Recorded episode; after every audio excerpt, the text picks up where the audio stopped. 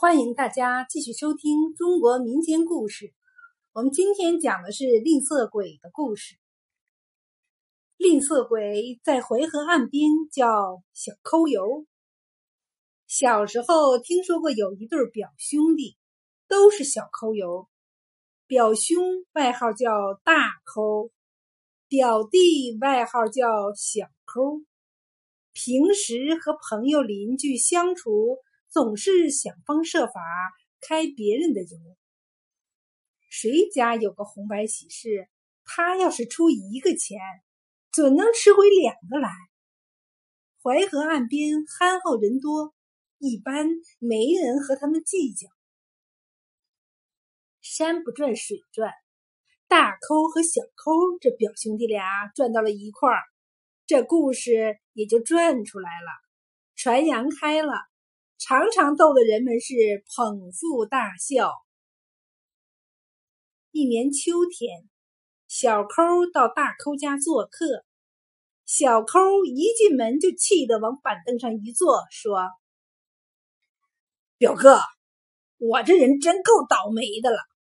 昨天我家塘里起鱼，特意给你选了两条大的，被你表弟妹挂在树上，嘿。”不知谁家该死的猫半夜里叼了去。他说着，还举起手里的一根麻绳，看，看看，就剩下这根绳子了。小抠看看表哥，又看看表嫂，笑着说：“也是你们没口福。算了，明年再起鱼时，一定留两条更大的，用钢扣住。”我看那猫能不能先动缸。天快中午了，这小抠没见大抠两口子弄饭弄菜，有点沉不住气了，提示道：“哎呦，光顾说话了，要不是肚子咕咕叫，我还以为天中了呢。”这大抠两口子经这么一提醒，慌忙起身进厨房做饭去了。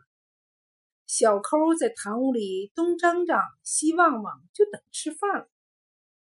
一会儿就听见厨房里油锅滋滋啦啦的声，又闻到小葱的香味儿。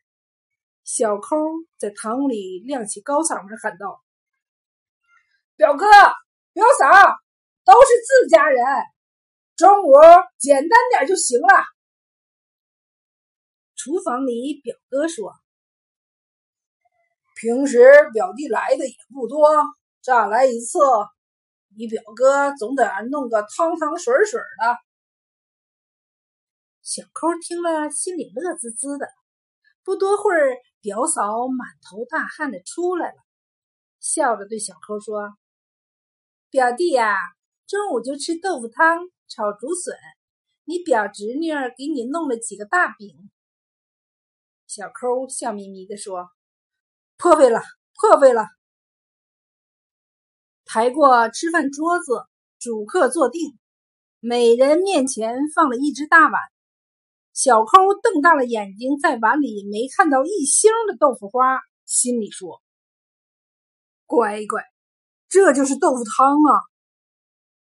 大抠看看媳妇，媳妇忙说：“不好意思，真不好意思。”豆腐被老鼠啃了几口，我怕表弟嫌脏，没敢往锅里放。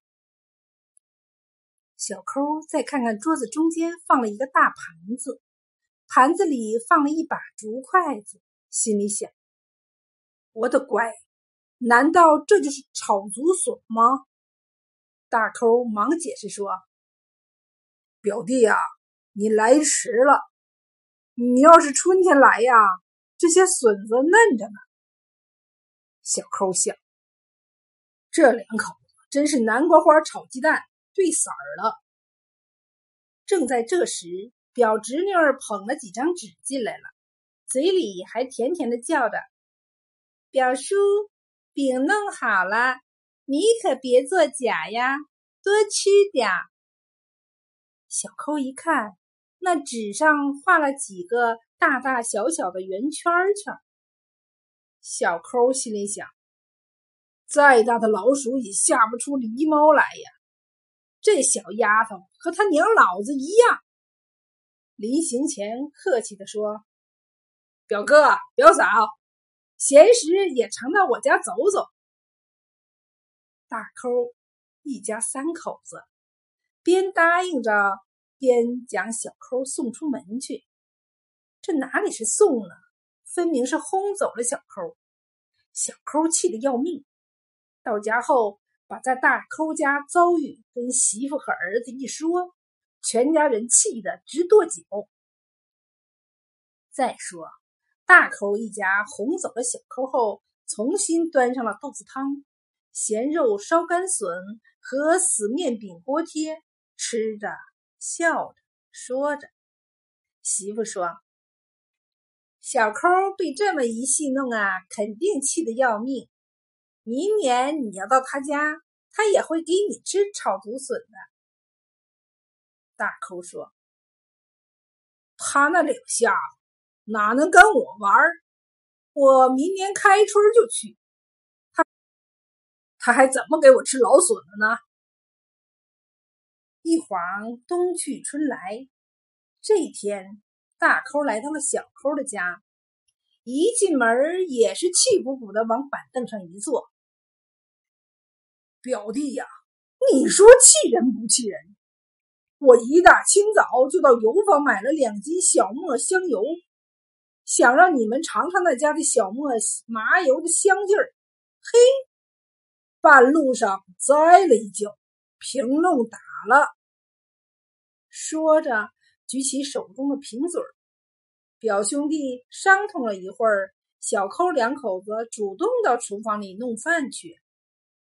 就听表侄儿在院子里讲鸡撵的嘎嘎叫，大抠在堂屋里大声喊：“表弟啊，饭简单点儿。”小抠在厨房里答应着说：“没弄什么，就炖了锅鸡汤。”大抠心想：“这家伙舍得炖鸡汤，就是炖了，那鸡可能比鸽子大不了多少。”开饭了，大方桌子中间放了个大瓦盆，大瓦盆里大半盆浑浊的水，隐隐能看到水中有鸡蛋花。大抠一看，心想：“好家伙，难道这就是鸡汤？”小抠一边解释一边说：“表哥呀，没想到你来的这么早。要是秋天来呀，这只鸡蛋抱出小鸡儿，过一个夏天，小鸡就能长到两斤多。那时不就是一大盆香味扑鼻的鸡汤吗？”大抠很生气，想数了小抠几句，但是一想，小抠怎么也比自己大方。汤里好歹还打了一个鸡蛋。不一会儿，表侄儿捧着几张纸进来，一进堂屋就热热乎乎的叫着：“大表伯，我给你弄了几块大饼。”大抠一看纸上画了几个大圆圈，圆圈上还有星星点点。大抠问：“大侄儿，这星星点点的是什么呀？”表侄说：“那是黑芝麻。”大抠也不敢再待下去，那肚子早就唱大戏了。一路上，大抠想：这小抠一家子还是没玩过自己。除了那汤里放了一个鸡蛋外，这侄儿的饼上也多了些黑芝麻。